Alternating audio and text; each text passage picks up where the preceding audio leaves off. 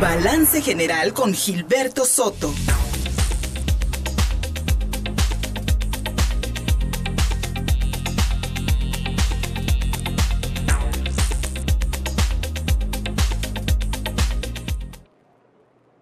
Reparto de utilidades, una de esas viejas conquistas laborales de los trabajadores mexicanos que pues lamentablemente en épocas pasadas pues simple y sencillamente había sido, había sido obviada por muchas empresas. Sin embargo, con las recientes reformas a la ley del federal del trabajo, pues hay una obligación por parte de las empresas para entregar a los trabajadores su participación respecto a las utilidades del último año.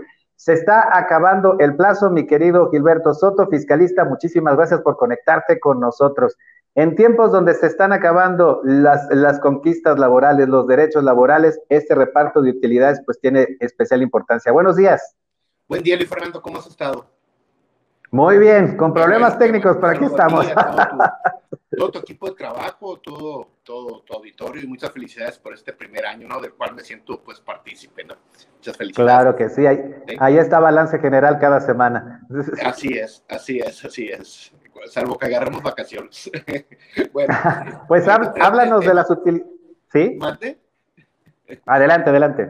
Ah, gracias. Fernando, este, pues ya estamos encima sobre el reparto de utilidades. Estamos ahorita en el mes, en el mes de mayo, estamos a día 9.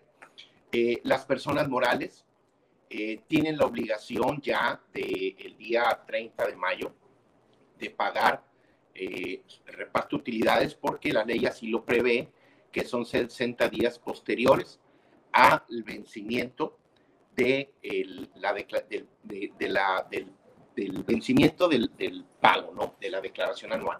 Y las personas físicas, pues tienen hasta el día 29 de junio, ya que el vencimiento de ellas, pues es el, el día, el día último de abril, y pues los 60 días posteriores serían, serían el 29 de junio, ¿no? Ahora, hay que recordar que en abril del año pasado hubo una reforma a la ley federal del trabajo. Específicamente pues se adicionó una fracción octava al artículo 127 de la ley, pues el cual nos habla de un tope al PTU del trabajador, el cual nos señala que el monto de la participación de las utilidades tendrá como límite máximo tres meses de salario del trabajador o el promedio de la participación recibida en los últimos tres años. Se aplicará y se va a aplicar, lógicamente, el monto que más resulte favorable. ¿Por qué? Porque la ley federal del trabajo así lo prevé cuando no hay una definición específica, pues prevé que se aplicará lo que más beneficie al trabajador, ¿no? Entonces, este, ante este tema, Luis Fernando, ha habido, ha habido eh, diferentes, pues, diferentes criterios, eh, diferentes, eh, diferentes este, formas de determinarlo. Más sin embargo, ahora el pasado mes de marzo, eh, la Secretaría de Trabajo y Prevención Social, pues eh, nos instruyó o nos publicó más bien una guía para cumplir con el reparto de utilidades. Específicamente fue el día 25 de marzo.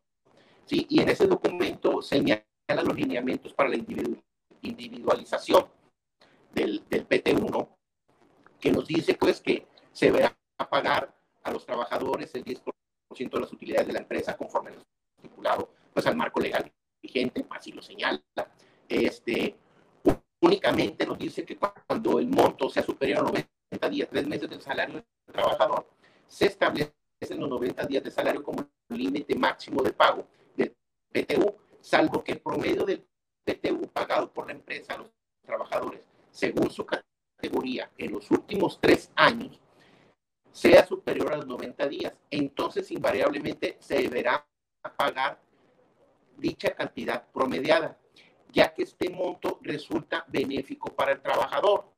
Entonces, ya con esto, Fernando, pues prácticamente el tope de los 90 días, pues se hace un lado, siempre y cuando, de acuerdo a esta guía y a este criterio que la propia autoridad del trabajo nos está emitiendo, pues si el, si el promedio es mayor al tope de los 90 días, vas a pagar el promedio. ¿Por qué? Porque es lo que más resulta más benéfico al trabajador, ¿no? ¿Sí? Un, un, promedio, Gilberto, y para, para los trabajadores esta, esta información yo creo que resulta, resulta indispensable, especialmente cuando te, te, vas a enfrentar a, este pago, ¿no? Que es también pues parte de, las, de, de, las, de los derechos laborales a los que, que te asiste la, la ley. Y en ese sentido, Gilberto, para aquel trabajador que pueda tener eh, certeza de que no se está cumpliendo este, por, este, este promedio o por lo menos los 90 días que marca la ley, ¿hay alguna manera de, este, de darlo a conocer a la autoridad? Porque creo que se prevén sanciones si no se pagan las utilidades. Sí, se prevén sanciones, pero fíjate bien, Fernando, las empresas están obligadas a generar, o a, no generar, están obligadas, de acuerdo a la ley de trabajo, a que se a que se conforme la comisión mixta para la repartición del PTU, donde interviene la parte laboral e interviene la parte, la, la parte patronal. ¿sí? En dicha comisión mixta, lógicamente, se, se determina y se llegan los acuerdos cuánto le corresponde a cada trabajador que le, le entreguen de PTU. ¿sí? Dicha comisión se tiene que conformar se tiene que hacer un acta de asamblea y la misma, una vez, una vez que ya se conformó, se, pues se tiene que, ir a registrar ante la, ante la dirección de trabajo en cada estado o secretaría de, o secretaría de trabajo de cada estado, no según corresponda. Entonces, eh, ¿por qué, con qué afán, con qué afán lo viene la, viene la norma laboral esto? Pues con el afán de transparentar precisamente los recursos. Aún así, si el trabajador no está de acuerdo o no está conforme con lo que le están pagando de PTU o está inconforme con lo que se terminó como reparto de utilidades para los trabajadores en la empresa, el trabajador puede ir al servicio de administración tributaria mediante un proceso administrativo y solicitar la declaración anual de la empresa donde elabora. Y ahí mismo, personal de, asesoría del SAT, ¿sí? de, la, de la Administración de, de Asistencia Contribuyente, pues podrá, podrá indicarle el procedimiento a seguir, ¿verdad? Para el hecho de la PTU. Y también, pues, asistir a la Secretaría del Trabajo, ya sea federal o a las direcciones de trabajo estatales, pues, precisamente a levantar su queja y a que vean, a que vean el, el caso, ¿no? Gilberto, y por el lado de las empresas, ¿una empresa, un patrón puede alegar que no tuvo, que no tuvo este, utilidades? Pasamos por varios, dos años muy, muy difíciles de pandemia. Sí, definitivamente, Fernando. 2020 muy difícilmente eh, una empresa tuvo utilidades, ¿no? Sin embargo, sí las hubo, ¿no? De, ciertos, de, ciertos sectores de la economía, pues que sí tan benéficos durante, durante la pandemia, ¿no? Eh, más sin embargo, Luis Fernando, este, pues, una empresa para demostrar que no tuvo, que no hay eh, reparto de utilidades, pues es simplemente, simplemente en su declaración anual, ¿no? ¿Por qué? Porque pudo haber tenido una pérdida total. Y con ello demostrar, pues, que no existe base para, para, para, la, para, para, para, para el cálculo de, de determinar si hay o no participación de los trabajadores de las, en las utilidades, ¿no? Sí. Pues ahí está, información muy importante, mi estimado Gilberto. Pues ahí están los plazos para esta entrega del reparto de utilidades. Para personas morales vence, este 30 de mayo y para personas físicas el próximo 29 de junio. Así que vamos a estar pendientes.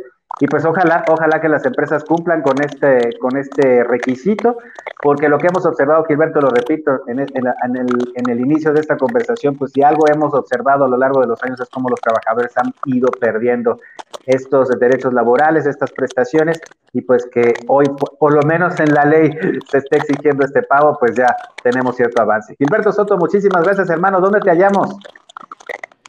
Pues mira, me pueden encontrar en mi Twitter, que es arroba gilsoto70, en mi Facebook, que es Gilberto Soto, a secas, y mi correo electrónico, que es gilsoto70 arroba prodigy.net.mx. Y muchas gracias, Luis Fernando. Un saludo. Gracias a, ti. Muchas felicidades. Les mando un abrazo desde, desde la hermana República de Culiacán. en Sinaloa. Este, y cuídense mucho, cuídense mucho. Muchísimas gracias. Gracias al fiscalista Gilberto Soto y el programa El